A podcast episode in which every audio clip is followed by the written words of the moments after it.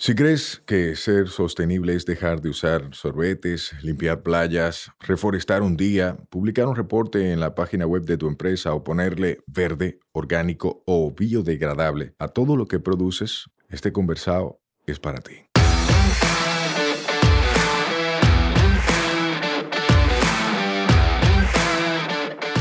Hola, soy Sayuris Bonet, el motorcito detrás de la empresa Una Vaina Verde. Y hoy vamos a tener un conversado sostenible.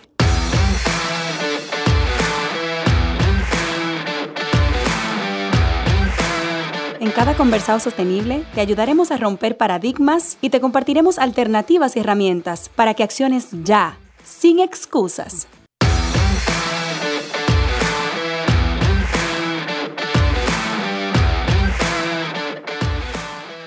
Hola, hola hermosa familia verde. Llegamos a un nuevo martes y con él a un nuevo conversado sostenible. Y estoy súper feliz porque tengo aquí a la que me presentaron como la que más sabe de residuos en este país. ¿Cómo tú estás, Marieli? Ay, qué compromiso. Muy bien, muchas gracias por la invitación, Sayuri. Un placer estar contigo aquí. Gracias a ti por aceptar. Y vamos de una vez al mambo, porque yo sé que la gente está curiosa de quién es que tú eres. ¿Quién eres tú? ¿Cómo tú te describes como persona? ¿Qué fue lo que tú estudiaste? Cuéntanos un chin de ti.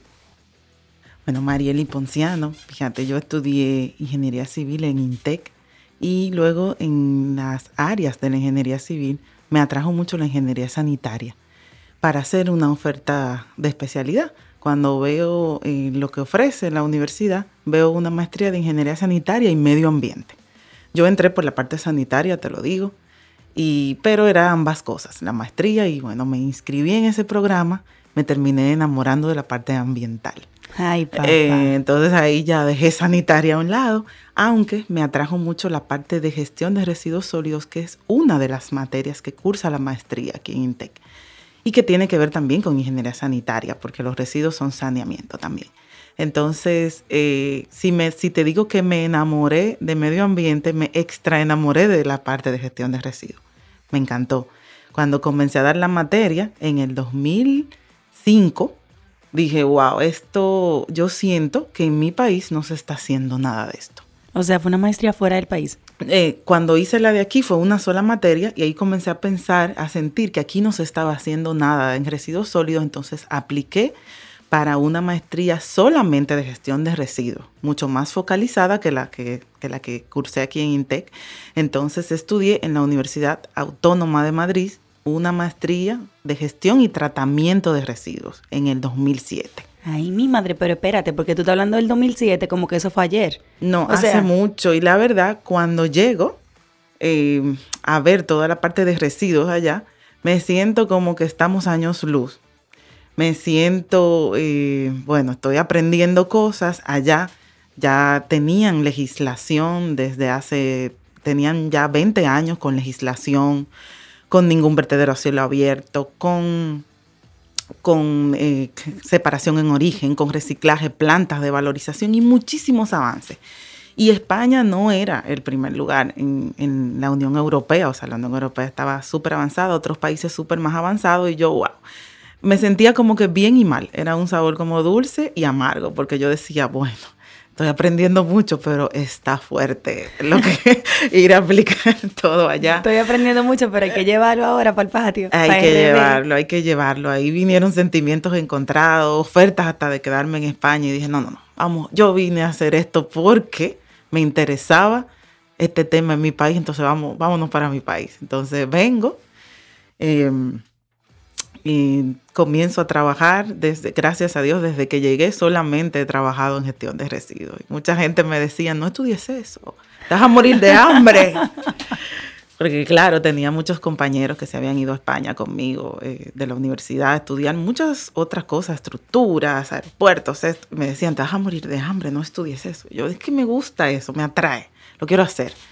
Entonces lo hago y tuve la suerte, tengo la suerte de que he estado vinculada a ese tema ya desde que regresé prácticamente, con varias posiciones directamente vinculadas con eso, em, en instituciones eh, privadas, pero más que nada en ONG, principalmente en EcoRed y en la IRD, que estoy ahora, y, y trabajando con el tema de residuos Tuve la oportunidad de vincularme mucho con el proyecto de ley cuando estaba iniciando en el 2009, 2010 por ahí. Y de trabajar junto con todas las comisiones que trabajaron este proyecto de ley. Después de hacer varios proyectos eh, de implementación, de separación en diferentes municipios del país. Y acabo de culminar eh, un programa bastante eh, grande y ambicioso, que fue el programa de economía circular de la IRD con el BIT y bueno, ahora estaré asumiendo otros, otros rumbos y otros, eh, otras conquistas, otros retos dirigiendo a Nubi. Ay, mamacita. Señores, yo la he dejado sin interrupción, que ustedes saben que eso no es habitual en mí, porque yo quiero curiosear y preguntar detalles de lo que vas hablando.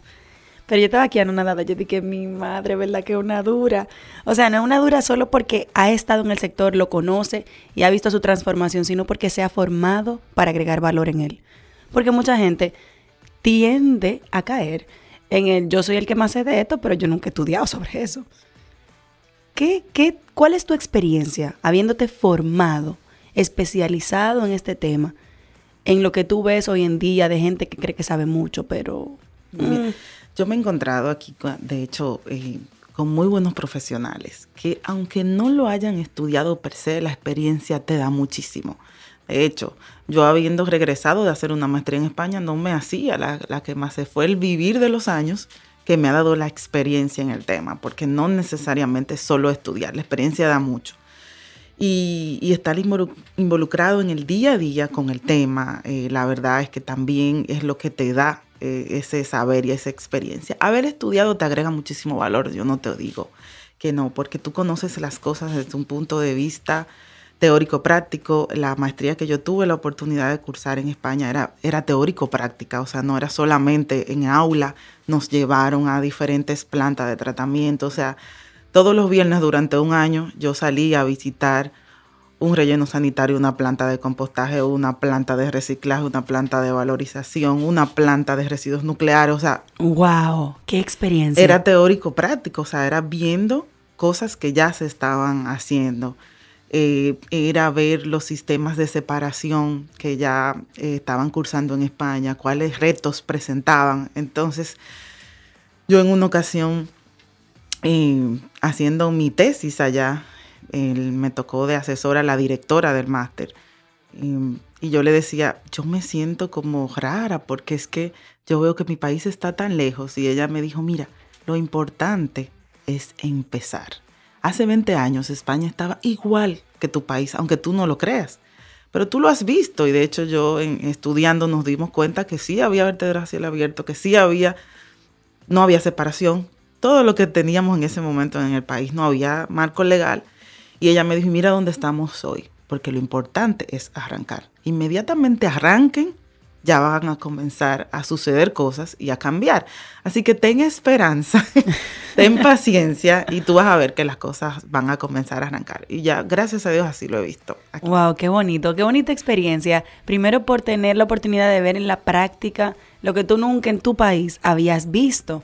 Eh, porque de repente uno ve la teoría, yo también hice maestría en España y coincido totalmente tuve la oportunidad de tener esa, esa experiencia práctica y de tener un claustro de maestros que todos eran expertos en sus áreas, pero implementándolo. Eran profesionales activos, no eran solo académicos. Y eso como que le agrega tanto valor a uno, porque al final uno aprende del que está haciendo, de sus experiencias, no solo de la teoría académica. En tu caso, que también eres docente, cuéntame un chin, ¿por qué tú decides ser docente? Yo traigo la docencia en la sangre. Em, me gusta mucho eh, impartir docencia. Eh, no lo veía, siempre lo vi como algo que no era mi, mi carrera principal, o sea, mi, mi, trabajo principal, pero yo lo hago como para relajarme. Hay cosas que tú lo haces porque, porque amas, porque lo disfrutas, y para mí es eso, dar la materia en INTEC. Yo doy en la universidad la materia de gestión de residuos sólidos en la maestría que yo hice, la que te conté, la que hice primero. Entonces, cuando yo llego, me dicen, sí, sí, sí, da la materia porque quien la da no la puede dar y tú ya tienes la maestría y no hay nadie con esa maestría en el país en ese momento, dala tú. Yo, bueno, un poco asustada al inicio, bueno, yo tengo mucha teoría, no importa, dale. Dale para allá. Desde el 2008 doy la materia y, y yo creo que eh, se enseña, pero también uno aprende tanto. Cada vez que me toca darla, eh, me gusta actualizar el contenido, ver qué está pasando en la región, qué ha cambiado, qué, qué le puedo enseñar de nuevo a los estudiantes.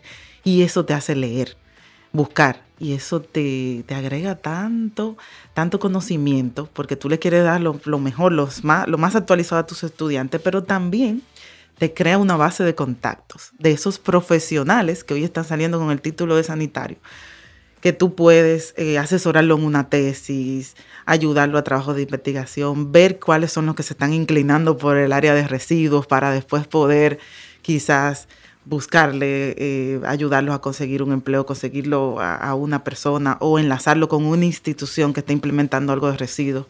La verdad que es algo que, me apasiona bastante a mí. yo entiendo que nunca voy a dejar de impartir docencia porque me gusta. Qué chulería y qué bueno que tú sirves de puente para conectar a tus estudiantes, ¿verdad? Y a los egresados de esa carrera con el mercado, que está buscando, pero de repente no sabe dónde. Y tú desde la academia sí los conectas con lo que están adquiriendo ese tipo de conocimiento. Qué bonito.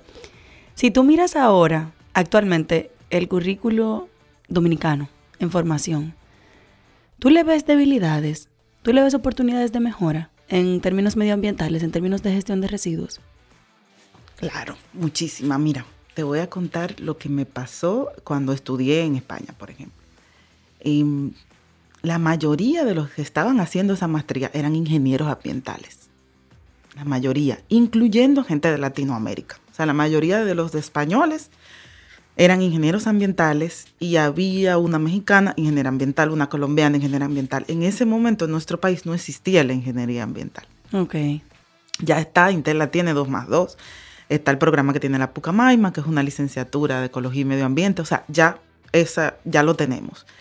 Pero a nivel quizás de formación continua, eh, todavía hay que explorar. Todavía seguimos teniendo una maestría de Ingeniería Sanitaria y Medio Ambiente cuando en esa maestría te dan ciertas áreas como residuos, como, como contaminación atmosférica, agua, que son objeto de maestrías completas. Entonces, esa formación tan particular en un área es necesario eh, explorarla y hacerla aquí. Yo sé que ya veo que están haciendo algunos diplomados y tal, pero yo entiendo que ya residuos sólidos es tanto el material que da para una maestría. Para ir en detalle, para ir a para ir en detalle, porque ya no es, mira que los residuos que hay que eh, llevarlos a un vertedero y enterrarlos bien. No, no. Ahora hay tratamientos para los orgánicos, toda una gama de tratamientos biológicos, toda la parte de reciclaje, o sea, toda la parte de, valorización energética de los residuos. O sea, es tanto el abanico de opciones que ya yo entiendo que pueden haber ofertas más específicas como existen ya en otros países, para que entonces todos los retos que nosotros necesitamos afrontar como país ahora con una ley que aunque está aprobada, Ahora es que está, eh, falta trabajo. Ahora, es que, viene, el mambo. Ahora es que viene lo bueno, porque hay que implementar cosas en, en, todos los municipios y distritos municipales que al final van a necesitar asesoría, apoyo técnico, van a necesitar personas que los guíen a hacer todas las actividades que están puestas en ese marco legal y que ellos nunca han hecho.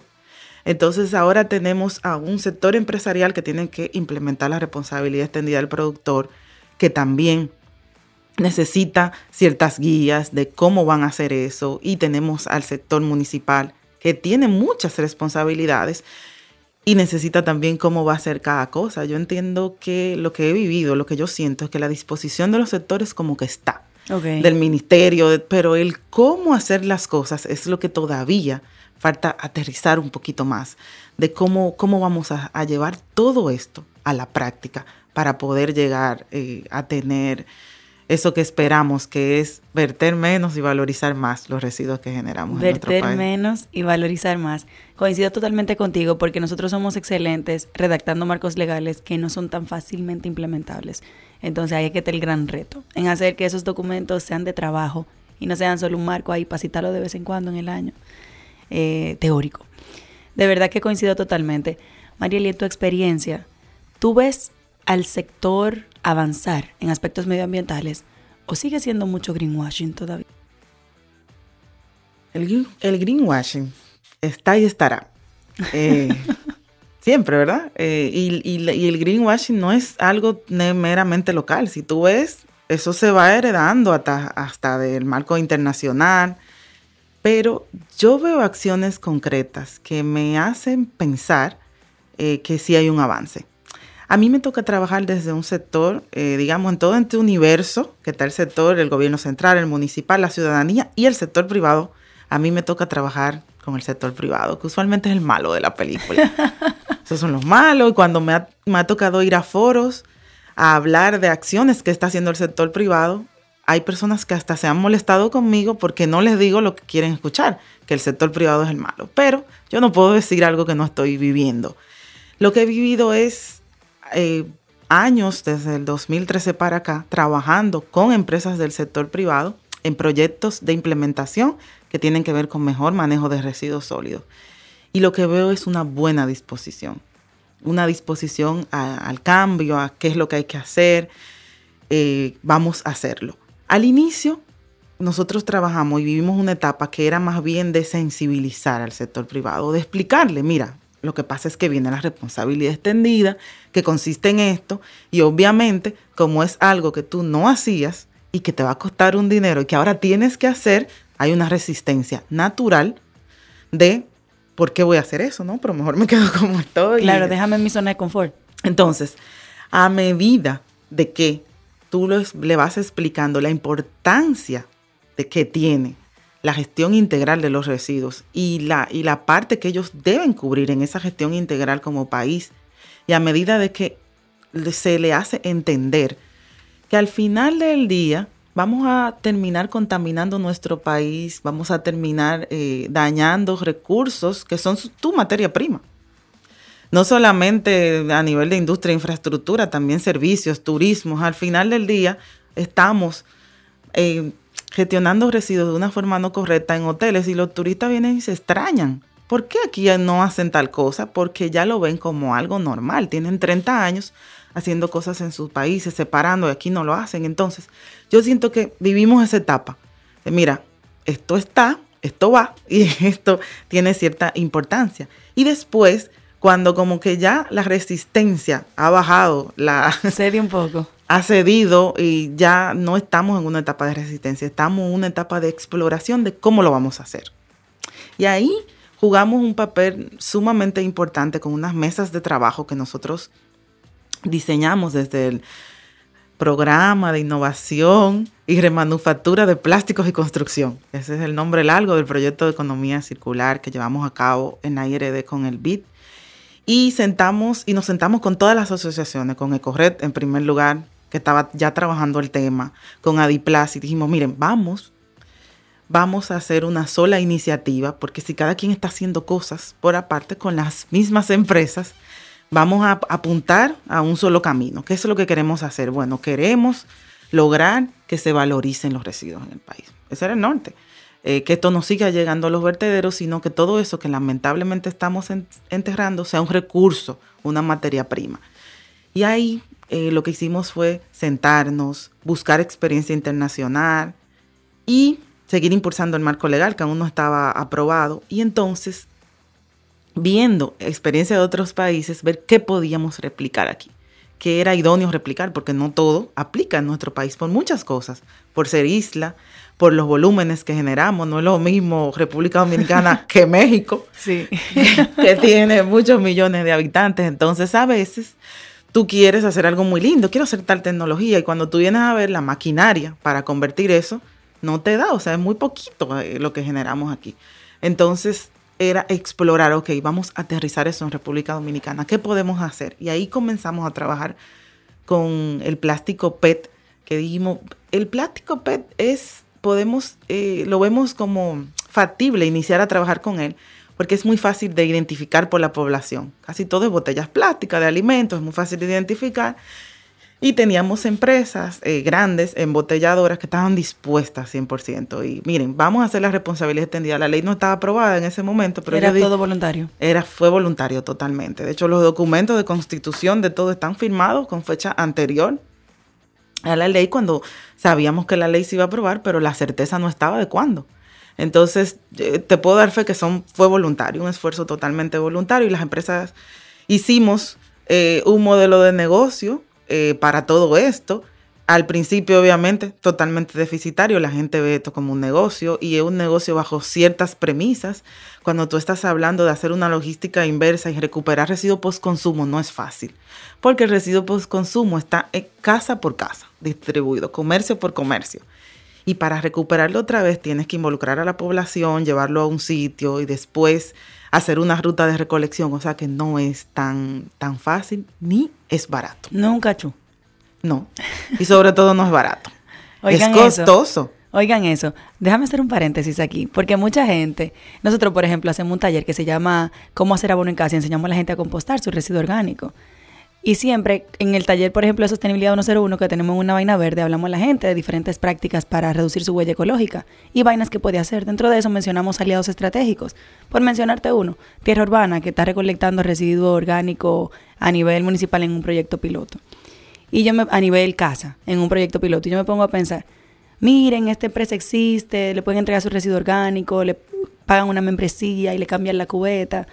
Eh, hay tales puntos de acopio que reciben este tipo de materiales. Y la gente, ¿y cuánto me pagan por yo entregar esos residuos? El mundo te pregunta cuánto te pagan. Y yo, óyeme, estamos cubriendo costos, ni eso. No, no eso, sino es, mira cómo es el ser humano. algo que estaba votando y que nadie le estaba pagando nada, ahora tú le dices sepáralo, pero lo que te preguntan es cuánto me vas a pagar. Y yo, que he hecho jornadas de sensibilización casa por casa en varios municipios del país y que me ha tocado hablar con la gente directamente, les trato de explicar, mira, es que la basura, los residuos que tú vas a separar, los residuos que tú me vas a lograr separar en orgánicos reciclables, de una semana, no llegan ni a 20 pesos. Entonces, eso es, tú lo vas a separar porque tú le vas a hacer un bien al medio ambiente. Entonces la gente no lo entiende. Ni la gente ni las empresas. Porque también las empresas te quieren empezar a vender los residuos de que tú le hablas de colecta selectiva. Entonces, pero mire, yo te genero mucho plástico, yo genero mucho vidrio, mucho metal. ¿Cuánto me van a pagar? Mi hermano, lo que usted va a recibir no da ni para pagar el transporte, para mover eso de un sitio a otro. Por eso hay que decirle, mira, lo que lo que tú me vas a entregar pesado cuesta esto, pero el camión moverlo me cuesta esto. Entonces, bueno, yo te lo pago, llévamelo hasta el centro de acopio. pero que todavía no estamos en ese clic porque la gente es como desconfiada. Cuando ven que tú estás separando, tú eres una empresa, una copiadora o algo, de una vez dicen, esa se está ganando algo con esto. Entonces comienzan, ah, pero que me pague a mí. Entonces eso es lo más fácil, lo más natural. Pero bueno, ahora ya no es voluntario. Ya cuando se comienza a implementar todo lo de la ley, es una obligación ciudadana la de separar los residuos, que es el inicio de todo el programa de valorización. No es que es imposible valorizar sin separar, pero es mucho más fácil. Claro. O sea, es, es mucho más fácil no ligar lo orgánico con lo inorgánico y después llevarlo a un proceso eh, de separación. falta mucho, todavía distamos mucho en educación para que la gente entienda eso y entienda que ellos van a poner un pequeño granito de arena en una cadena logística que va a iniciar en sus hogares, oficinas, em, comercios o en el punto donde se generen esos residuos. Eso es una cadena que va a comenzar ahí y que cada quien va a aportar. En este caso ya, gracias a Dios, va a aportar varios sectores, o sea, una responsabilidad compartida, tal cual lo dice la ley. Y no le cae solamente a los alcaldes, que la verdad era uno de los, de los problemas que teníamos con el marco legal anterior los ayuntamientos eh, muy cargados con toda la responsabilidad y ahora creo que entre todos los actores que van a interactuar en este universo de la gestión de residuos, si cada quien hace su parte, podemos lograr muchísimo. Yo eh, me siento optimista en que vamos a iniciar a cambiar dentro del programa que, que estaba coordinando, que dirigía hace, bueno, acabó hace prácticamente dos meses Dentro de ese programa eh, nos tocó con la gente del plástico PET formar una sociedad recolectiva y poner los puntos NUBI en varios sitios. Y aunque los puntos NUBI están llenos de botellas plásticas, cuando tú sumas es muy poquito el volumen que, que se... Pero por lo menos vemos una disposición de la población que lo está llevando a esos puntos. Está aprendiendo. Y lo está separando de una manera correcta. Cuando comenzamos a plasmar la experiencia, tú sabes que hay muchos supuestos. Hay supuestos. Bueno, suponemos, yo recuerdo que uno de los supuestos era que en los puntos nube iba a llegar de un 30 a un 40% de desperdicio. menos del 10%. Wow. Desde el inicio. Es salvo, salvo algunos lugares que sí, al no haber otro zafacón para la basura orgánica, lo tiran. En algunas paradas del teleférico pasa eso, pero es porque no hay otro zafacón. Pero en los Me que encanta. están, Espérate, que te voy a robar ahí. Me encanta que tú hayas mencionado que suele pasar que disponen los residuos de forma incorrecta cuando no hay alternativa. Eso también lo hemos visto nosotros. Óyeme, está complicado que tú estés caminando y pongo un solo ejemplo en la zona colonial y tú quieras que yo sea el consumidor responsable, el único responsable, y no encuentre un contenedor rápido y que camine 3, 4, 5, 6, 10 cuadras para encontrar un contenedor. Alguien me comentó que yo estoy casi segura de que eso no puede ser así porque en qué cabeza cabe. Alguien me comentó que han retirado contenedores para que la gente no bote su basura ahí y no se llenen y no se eh, rebosen. Y yo, pero la solución es quitar el contenedor o poner uno más grande. no, es poner O el una otro. frecuencia de recogida. Es poner, ah, tú dices porque se llenan demasiado, pero de botellas. No, eh, o sea, De en ese cualquier caso no son ni siquiera segregados. De cualquier cosa, no, para nada. Ahí juegan, como ya tú lo dijiste, volumen, frecuencia, o sea, eh, es imposible. Y también cuando haces recolección separada y pones, ah, voy a poner aquí botellas y latas, todo muy bien, y lo orgánico. Entonces, ¿qué yo hago con lo orgánico? Que al final del día es lo que más estoy generando. ¿Qué hago con lo orgánico? No tengo dónde echarlo. Bueno, pues nada, lo eché ahí porque no tenía dónde echarlo. Oye, tiene que hacer, todo tiene que ser de manera eh, integral y tienes también que tener una coherencia con los volúmenes. Ni siquiera cuando tú vas a hacer un plan de reciclaje, el orgánico es el volumen mayor que te debes- poner. Ah, más que los reciclables, dependiendo de los lugares. Hay en ciertos lugares que de repente hay más botellas, de repente hay más.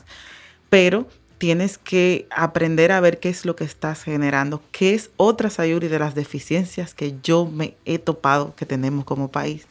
Data de generación. Desagregada, por favor. Data, data por municipio, data de caracterizaciones, data de qué es lo que está. Ah, bueno, aquí se generan 16 mil toneladas al día. ¿Cómo se compone?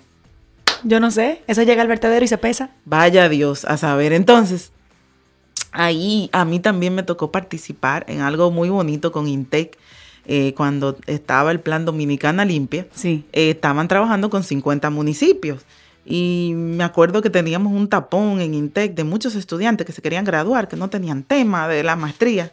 Y yo le digo a mi amiga Rosaura Pimentel, la coordinadora de la maestría, óyeme, pero vamos a poner a todos esos muchachos a caracterizar, que aquí no hay datos.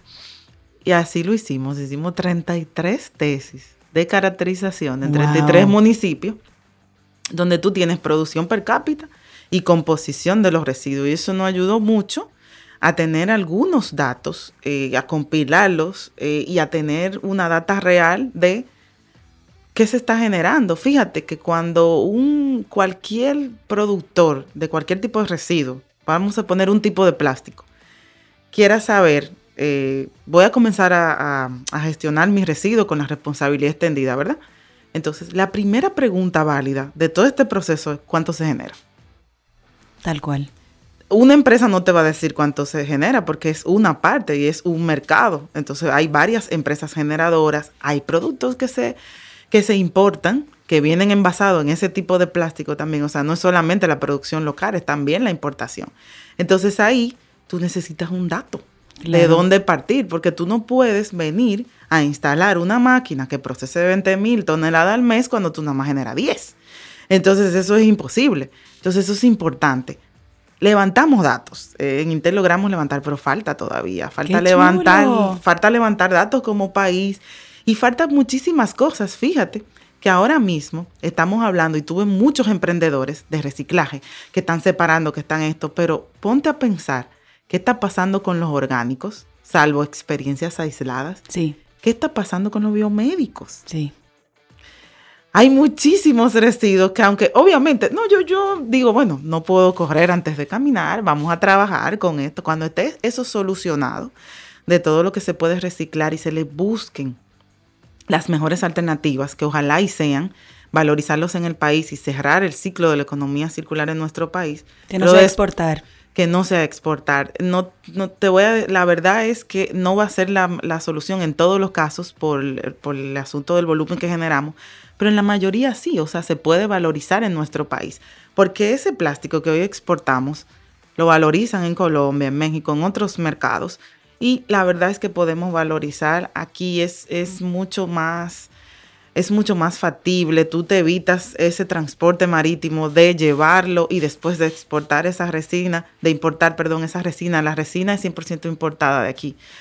Cuando nosotros tengamos esa, esa, planta grado alimenticio, vamos a estar produciendo resina a nivel local y 100% reciclada. Me encanta. Entonces, eso, eso es cerrar la economía circular, porque tú estás sacando cosas del vertido y lo estás aprovechando varias veces, porque los materiales tienen esas bondades, el plástico, el vidrio, los metales, de que tú lo puedes ir aprovechando N veces, N veces. Y entonces con eso, ahí sí tú vas a sacar eso del vertido. Y eso es lo que queremos lograr. a eso que apostamos. Me encanta, me encanta y te felicito y felicito a los equipos para los que ha formado parte, porque de verdad que te he visto metiendo mano, de verdad. Si yo te pregunto, primero tengo una pregunta sobre esos estudios que hicieron los estudiantes de INTEC. ¿Esa información está disponible o es una información privilegiada, clasificada de INTEC? No, está para consulta. Las tesis de INTEC están eh, todas en la biblioteca de INTEC. Ahora están a nivel individual. Nosotros estamos terminando ya una compilación de esos resultados para hacer una publicación formal para que la gente tenga acceso a esa información. Buenísimo, porque algo que hemos identificado en una vaina verde, que nos contratan, por ejemplo, para hacer diagnósticos de línea base para proyectos, eh, imagínate, para una construcción de una carretera, nosotros hacemos el diagnóstico de línea base. Muchas veces cuando estamos haciendo el primer trabajo, que es el scouting de lo existente, ¿verdad? La investigación de la línea base existente, nos encontramos con que no hay información disponible. O sea, mucha desinformación hay que generarla simplemente porque no está disponible, no porque no exista. Aquí todavía pasa mucho que muchísima información relevante para el país se guarda por el miedo de que el competidor la utilice y te cree la competencia, que también pasa porque hay competencia desleal. Pero en tu experiencia, ese tipo de información crea una sombra para los proyectos para lo que tú trabajas o al final suma luz.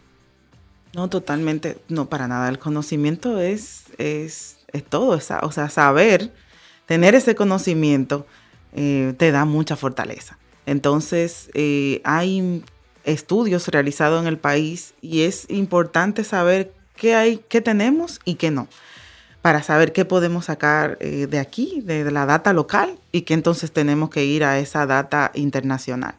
Eh, la verdad es que eh, por, por la experiencia profesional que tengo en el área de residuos, conozco, yo no voy a decir que todos, pero creo que la mayoría de estudios que se han realizado en el país también porque muchos han estado relacionados con la academia, con INTED, que también eh, tengo un vínculo con ella, y, manejamos esos datos. Y muchas personas nos llaman a pedirnos información y yo le mando, eh, dime un estudio actualizado de tal cosa, y se lo mandamos. Cuando me ha tocado trabajar, como tú dices, algún diagnóstico, algo que tenga que ver, eh, no tanto como una línea base, sino, que sé yo, una evaluación, que hay que utilizar una producción per cápita. Yo voy a los estudios de caracterización hechos localmente.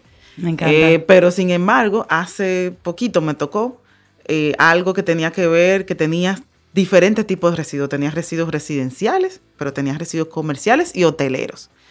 Hay data de generación de residuos hotelero aquí, Ecoservice la levantó. Encontré data, encontré data, pero de repente de residuos institucionales, comerciales, tuve que usar data de Perú porque no hay estudios de caracterización de ciertas áreas. Esos que hizo INTE eran residenciales, o sea, eran eh, residuos urbanos como tal, eh, pero para ciertos tipos de residuos no tenemos una data de poder estimar a ciencia cierta una generación y eso es sumamente importante. Yo pienso que ahí hay que trabajar. Eh, de ver cuáles son esos nichos de información que tenemos y cuáles son esos nichos para comenzar a levantar esa información desde la academia, que yo siento es que es el, ente que más puede levantar esa información. Por ejemplo, en el, en el proyecto que yo eh, acabo de concluir desde la IRD, identificamos algunas deficiencias de información en residuos de construcción y demolición y levantamos data a nivel local. O sea, levantamos una data de generación y levantamos una data de composición y caracterización. Que eso es genial, porque no existía. no existía. De hecho, hicimos un diagnóstico, que te lo puedo compartir, muy bueno, un diagnóstico de envases, embalaje y residuos de construcción. En ese diagnóstico, la misma empresa que hizo el diagnóstico nos dijo, mira, en residuos de construcción no hay data, te recomendamos. Esa fue una de sus conclusiones. Y como era un estudio diagnóstico al inicio del proyecto, nos dio tiempo a contratarlo. Hicimos con la, con la UNFU, con la Universidad Nacional Pedro Enrique Ureña, hicimos un estudio de caracterización de residuos de construcción hecho en obras locales y ahí obtuvimos data importante de qué hay en, eso, en esos residuos de construcción y demolición en nuestro país. O sea que, y a partir de ahí ya estamos viendo qué oportunidades hay de valorizar esos residuos. O sea que desde ahí hay que partir. Me encanta, me encanta y coincido totalmente. Dicen que uno no puede resolver el problema que desconoce y yo coincido totalmente. Muchísimas veces queremos enfocarnos demasiado en hacer, hacer, hacer, en base a nada. En base a yo creo que, yo supongo que en tal país se hace de. Y, aquí, o sea, tú tienes una línea base, tú tienes una fuente que te dice, mira, según estos datos, lo que conviene A, B o C, tú estás analizando alternativa en base a qué. Entonces la data es fundamental para tomar buenas decisiones, para ahorrar tiempo, para ahorrar dinero y para garantizar sostenibilidad de los proyectos.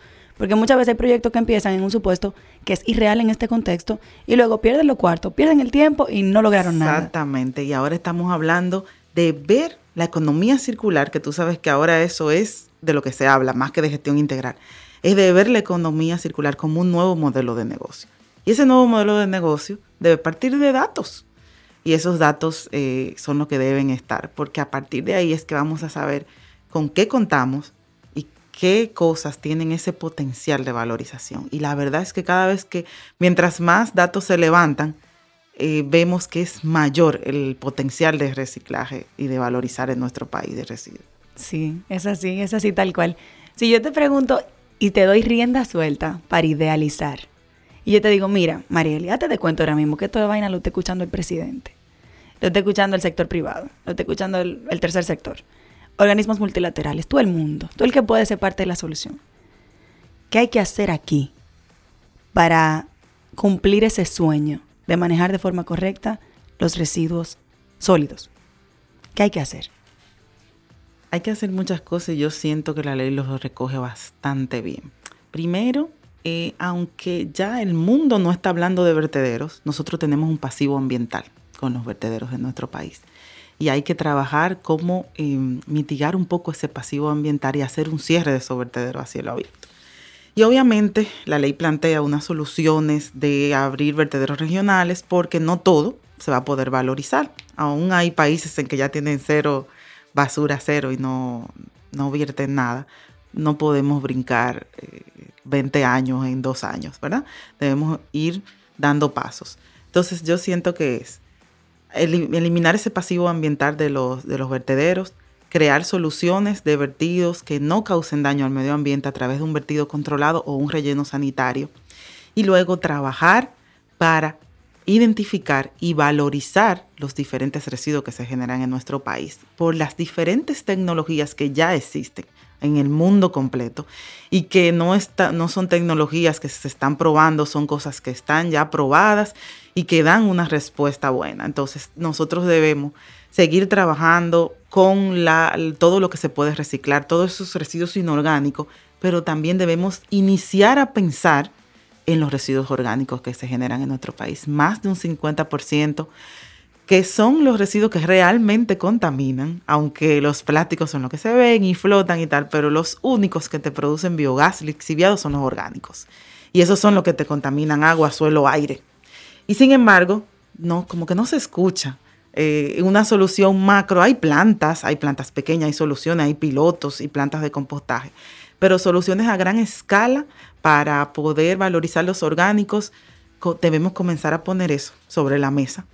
Y también de mirar hacia los residuos peligrosos que nosotros generamos, principalmente en los biomédicos. Ahora, con, con todo el tema de la pandemia y del coronavirus, se abrió un poquito los ojos de, mira, y ahí estaban los residuos de todo el tema de, las instrumentarias de seguridad personal y los, las vacunas y todos los residuos de todo el proceso. Y obviamente los, los procedimientos para trabajar este tipo de residuos, para tratarlos, están establecidos, pero no necesariamente se llevan a cabo. Claro. Tú te das una vuelta por dos o tres hospitales por ahí de nuestro país y no se están llevando. Los claro, y en la basura regular está todo lo médico. Entonces, es también ver que todos los actores, eh, el sector salud y todos los que generan residuos peligrosos, que no solamente el sector salud, conozcan cómo se deben trabajar esos residuos y cumplan con normativas que ya están. O sea, estamos, hemos llegado a un momento de, de este país que debemos implementar ya la, la frasecita famosa, falta de política pública, ya está. Ahora, fajémonos a que esa política se haga una realidad. Entonces yo creo que es eso, comenzar con los residuos urbanos está bien, sí está bien, porque es el mayor volumen que se genera. Entonces los residuos que se generan a niveles eh, municipales, al ser los, no son los más peligrosos, pero al ser los que se generan en mayores volúmenes, comenzar por eso está bien. Comenzar por el Gran Santo Domingo y Santiago y la parte este, está bien, porque es a nivel de volumen, ya tú estás solucionando una gran parte del problema pero eh, no, no darle la espalda a todos esos otros tipos de residuos que debemos comenzar a ver y que debemos comenzar a gestionar de forma correcta. Y en lo que yo diría que hay que invertir mucho, mucho, mucho todavía es en la educación. Hay que enseñarle, hay seguir enseñándole a la gente de no es porque te voy a pagar que vas a separar, es que tú te vas a beneficiar, es por un medio ambiente sano, es que vamos a destruir el país, el planeta y todo. Entonces hay que que tienen que entender, tienen que sensibilizarse y saber la importancia de esto y que todos debemos apoyar, porque no es posible que sigamos contaminando creyendo que le estamos haciendo un mal al alcalde.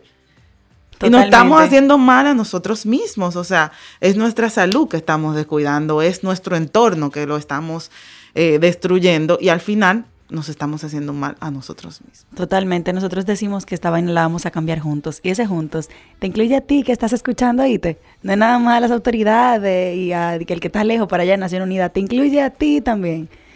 Marieli, para ir cerrando, yo quiero que la gente sepa qué viene, en qué estás tú ahora, qué es lo que viene por ahí. Y también, primero eso. Vamos primero eso. Que después tengo otra pregunta. Bueno, nosotros... Eh, culminamos este programa. Ese programa se enfocaba en plásticos y construcción y una forma de darle sostenibilidad a todo esto, se creó una ONG que se llama Nueva Vida para los Residuos. Nueva Vida es ¿verdad? buscarle qué hacer con esos residuos, que es Nubi. Eh, Nubi lo que quiere es, eh, se ha malinterpretado creyendo que Nubi solo es plástico. Lo que pasa es que se inició con plástico porque Nubi nació en el marco de este programa que trabajaba plásticos y construcción.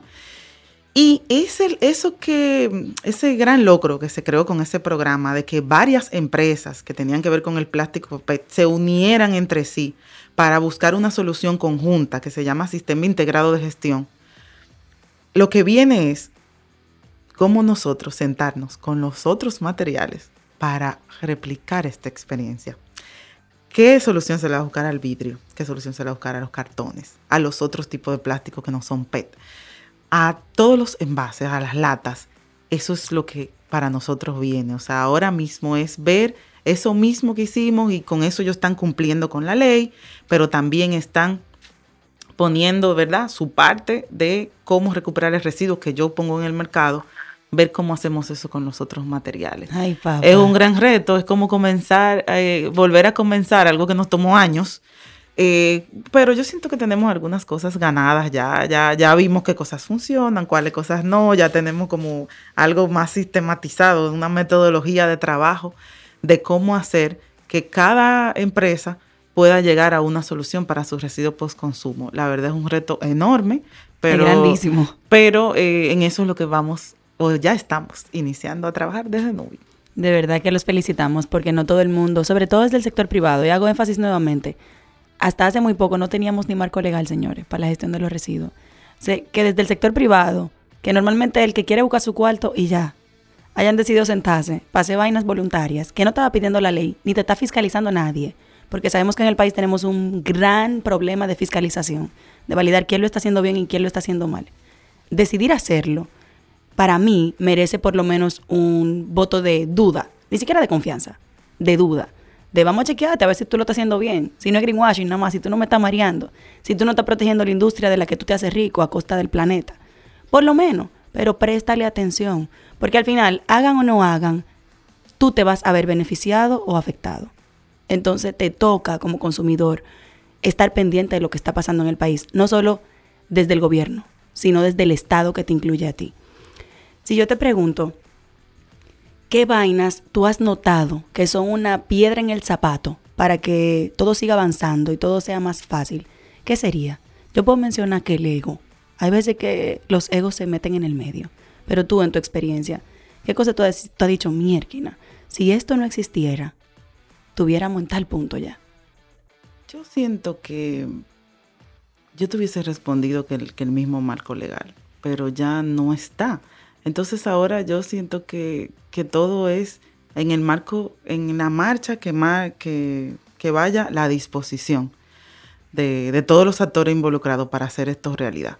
Entonces, eh, ahora mismo es lo que hay que impulsar acciones, trabajar de la mano y hay algo importante, que es incluso uno de los objetivos de desarrollo sostenible, trabajar en alianzas. Si cada quien comienza a hacer cosas individuales, em, no te voy a decir que no se llegue, pero va a ser más difícil. Si tú aunas esfuerzos eh, con actores eh, similares, actores de interés, por una meta común, yo siento que podemos llegar muchísimo eh, más fácil. Y no, no siento que hay nada ahora mismo que detenga el ritmo que puede llevar a, digamos, desde el sector privado para poner estas iniciativas en marcha. Porque al final, como la ley lo dice, una, responsabilidad del productor, importador, comercializador, al ser totalmente privado esto, eh, es el ritmo que le ponga ese mismo eh, sector privado. Que hay un involucramiento de la autoridad rectora, que es el Ministerio de Medio Ambiente, claro, claro que sí, ellos deben eh, dar unas pautas, dar unos planes de responsabilidad extendida, un plan nacional, porque los instrumentos de planificación de la ley son responsabilidad del ministerio. Entonces, yo siento que hay que acelerar un poquito esos instrumentos de planificación que vayan saliendo para que todo el mundo tenga las reglas del juego como bien claras y pueda comenzar a, implementar las diferentes estrategias. Chulísimo, oye, yo estoy viendo el reloj y yo dije, yo no quiero terminar, yo quiero seguir aprendiendo contigo. estamos pasados. Pero ya hay que terminar. Para cerrar, me gustaría que la gente conozca un chin eh, a la mujer detrás de todos estos roles y de todo este avance. ¿Qué te gusta a ti? ¿Cuál es tu hobby favorito? Bueno, yo soy madre de tres niños. Entonces, madre de tres. Ellos se roban mucho mi tiempo. Eh, ¿Qué me gusta? A mí, eh, bueno, obviamente la maternidad me, me, roba mucho tiempo, pero yo amo eh, mi, mi área, mi carrera, la gestión de residuos. Me encanta. Adoro dar clases también. Aparte, en mi casa me encanta cocinar, yo me desestreso cocinando, esa es una de mis cosas favoritas, la gente que me conoce lo sabe. y la verdad es que como estar para, para, las personas que me necesitan, mi familia, mi esposo, mi madre, mis hermanas, soy con una familia numerosa, eh, tengo muchos sobrinos y me gusta hacer mucho la vida eh, familiar. Eh, compartir experiencia, explorar nuestro país con los niños, llevarlos a diferentes, ese turismo interno. La verdad que muchas veces como que dejamos atrás y a veces nos enfocamos en viajar fuera. Ese turismo interno en el país es importante y lo que los niños conozcan y vean. Esas cosas son, son las que me gustan y con las que debemos hacer ese balance, ¿verdad? Entre nuestra vida profesional, que aunque amamos, ¿verdad? Está, está también la parte familiar, que es súper importante. Que no se olvide eso. Y un mensaje para cerrar a mí me gustaría que tú compartieras algún mensaje que tú consideres para cerrar y que me respondas si tú te sientes útil a este país. Útil, yo trato de ser útil, ¿no? No sé si me siento, pero yo trato de aportar desde, desde el ámbito que manejo, que sé, trato de aportar de las cosas que puedo conocer, ¿verdad? Y donde me, en el entorno que me manejo, yo trato de aportar. ¿Qué es útil? Eh, yo siento que sí, porque yo siento que el tema es útil. Y, y, la verdad es que el interés en el tema está cuando hace, tú dijiste, hace muchos años eso, tú lo dices como si fuera ayer, hace muchos años, cuando se estaba hablando mucho menos de esto, yo me interesé por un tema que dije, en el país debe venir eso, o sea, eso va a venir en algún momento, eso va a explotar porque eso es sumamente importante. Visionaria. Eh, y de hecho pasó. Eh, y, obviamente era cuestión, cuestión de tiempo. Em, la verdad es que el mensaje que, que, que quiero dejar es, es que nos involucremos en, en, los temas medioambientales, que no lo veamos como estos son los ambientalistas, estos son los verdecitos, esos son la otra gente, eso es Sayuri, eso es fulana, esos son los verdes. Eh, no, la verdad es que es un tema de sostenibilidad. Y la sostenibilidad abarca tantos aspectos que no nos podemos descuidar, no solamente por la parte ambiental, sino la parte social que es sumamente importante eh, y la parte económica. Y que aprendamos a entender que nosotros necesitamos al planeta, el planeta no nos necesita a nosotros, pero nosotros sí lo necesitamos a él, necesitamos todo lo que nos da. Y a medida que ensuciamos, a medida que seguimos contaminando, eh, estamos causando un, daño que puede ser irreversible. O sea, estamos a tiempo, estamos dando pasos de, estamos, ya reconocimos que tenemos un impacto y que necesitamos hacer cosas. Ahora hay que poner acciones y comprometernos con esas acciones, como empresas, como gobiernos, pero sobre todo como individuos. Donde quiera, donde quiera que estemos, vivamos o trabajemos, algo podemos hacer. Siempre hay algo que hacer. Algo podemos hacer. Me encanta este mensaje de, de cierre. Gracias mil por aceptar esta invitación. Aprendí muchísimo y de verdad que voy a escuchar este podcast yo mismo para tomar nota. Un placer, la verdad, con mucho gusto y nada, espero en cualquier otra ocasión estar por aquí. Muchas gracias, la verdad, por la atención. Un fuerte abrazo. Bye bye. Nos escuchamos la próxima semana. Recuerda que esta vaina es todos los martes. Mientras tanto, nos vemos en las redes, arroba sayurisbonet y arroba una vaina verde. Bye bye. Este podcast se graba en nuestra casa, M33.